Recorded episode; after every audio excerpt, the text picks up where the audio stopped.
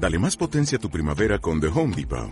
Obtén una potencia similar a la de la gasolina para podar, recortar y soplar con el sistema OnePlus de 18 voltios de Ryobi desde solo 89 dólares. Potencia para podar un tercio de un acre con una carga. Potencia para recortar el césped que dura hasta dos horas. Y fuerza de soplado de 110 millas por hora. Todo con una batería intercambiable. Llévate el sistema inalámbrico OnePlus de 18 voltios de Ryobi. Solo en The Home Depot. Haces más. Logras más.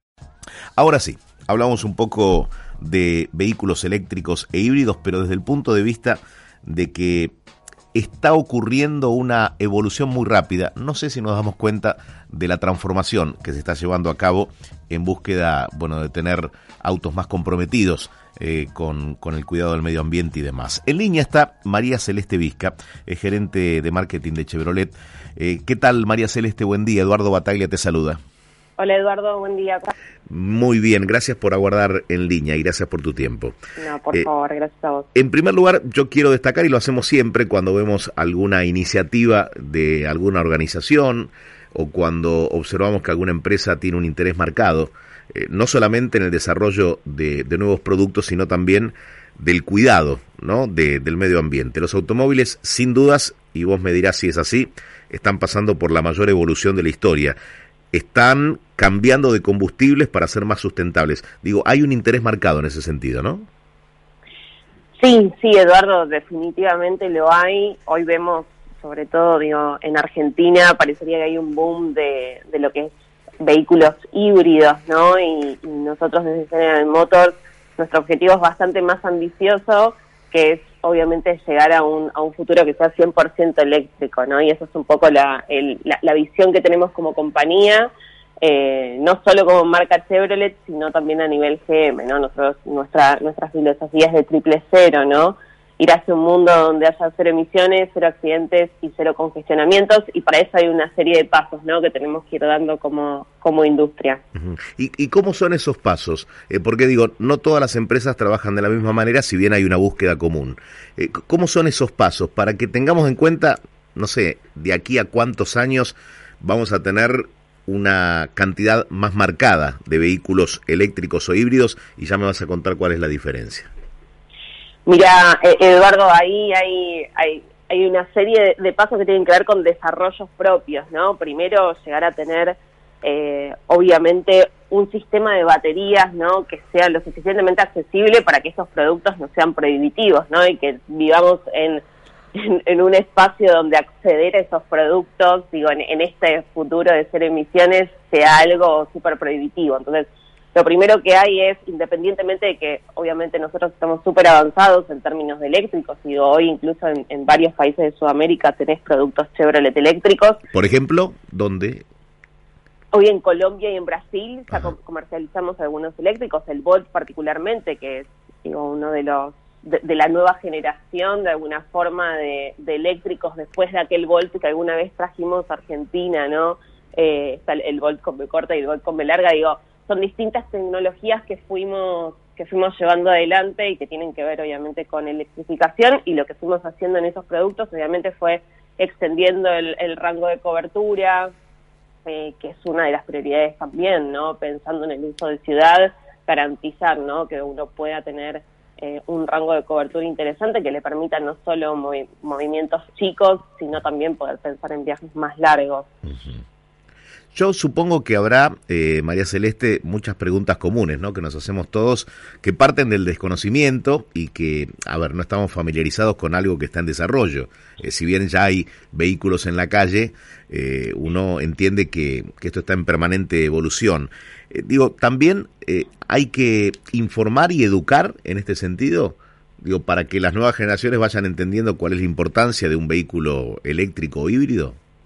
Totalmente, Eduardo, totalmente, porque hay diferencias, hay diferencias, digo, fundacionales, digo, el híbrido hoy sigue usando, sí, eh, obviamente combustión como parte de, la forma de, de, movilizar a ese, a ese vehículo, mientras que la electrificación, digamos, es 100% una base, digo, que se conecta a la red eléctrica domiciliaria para cargar ese auto, ¿no? Y no utiliza ningún otro tipo de combustible fósil. O sea, ¿se carga en un, en un tomacorriente común?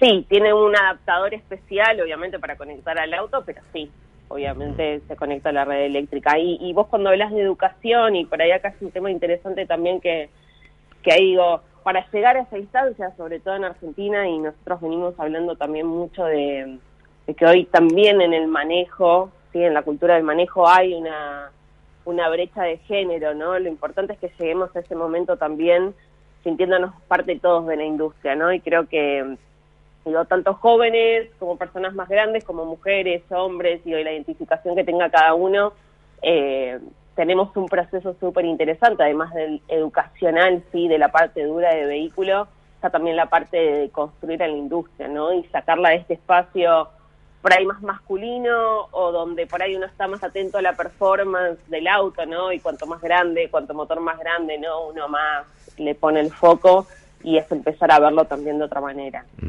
Bien, eh, en 2021 eh, estaba leyendo un informe, fue ¿Es así el primer año en el que los autos eléctricos superaron eh, las ventas de híbridos? ¿Es así? A nivel mundial. Sí.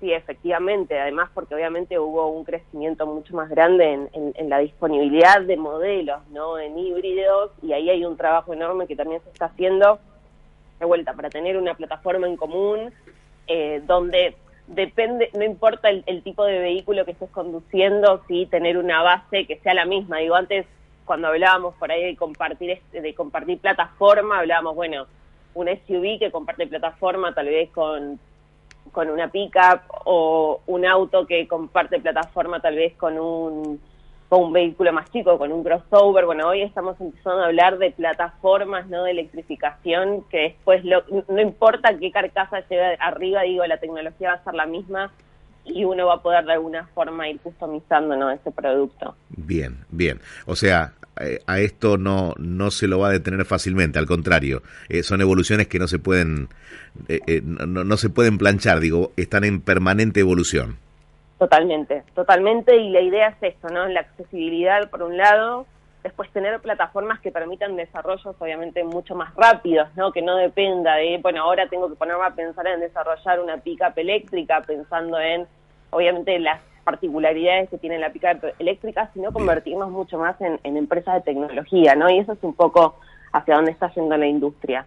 Y, es súper importante incluso los, los procesos paralelos que acompañan eso de tecnologías mucho más avanzadas, ¿no? Cuando yo te hablo de cero congestionamientos y cero accidentes, habla también de ahí mucha tecnología aplicada a la automatización, ¿no? De los autos. Bien. Eh, María Celeste, muchísimas gracias por hablar con nosotros. Eh, supongo que habrá eh, o alguna alguna página o, redes donde uno puede informarse más acerca de esto. Digo, el que esté interesado en conocer diferencia entre vehículos eléctricos e híbridos eh, y además lo que se está haciendo, no por estas políticas, como decía al principio, encaminadas a la reducción de emisiones y una mayor concientización sobre las ventajas de estos vehículos, eh, si uno piensa en el planeta, ¿no? En el planeta y, y, en, la evolución. Digo, ¿a través de, qué plataformas uno puede conocer más?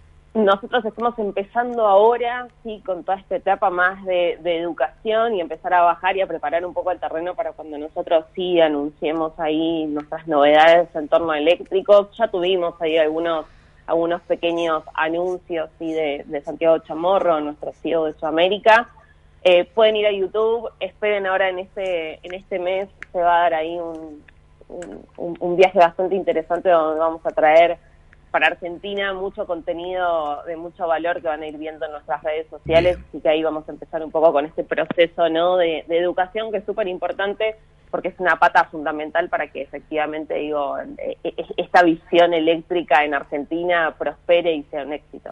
Lo hacemos siempre ¿eh? con aquellas organizaciones o, empresas eh, que piensan eh, en el futuro y no solo tienen la inquietud, sino que lo, lo desarrollan, van, por, van por esa evolución. Gracias María Celeste por hablar con nosotros, un gusto. Gracias a vos, Eduardo, lo mismo. Hasta la próxima. María Celeste Vizca, gerente de marketing de Chevrolet. Eh, no solo la diferencia entre vehículos eléctricos e híbridos, sino que estamos pensando hoy un nuevo mundo eh, con mayores cuidados y donde creo que, mira, los adolescentes nos están dando una gran mano, eh, porque están informados y porque tienen quizás mayor percepción de lo que hace falta para que para que el planeta sea cada vez más sustentable. ¿Mm? Hay una transformación que está en marcha ¿eh? y es bueno estar informados.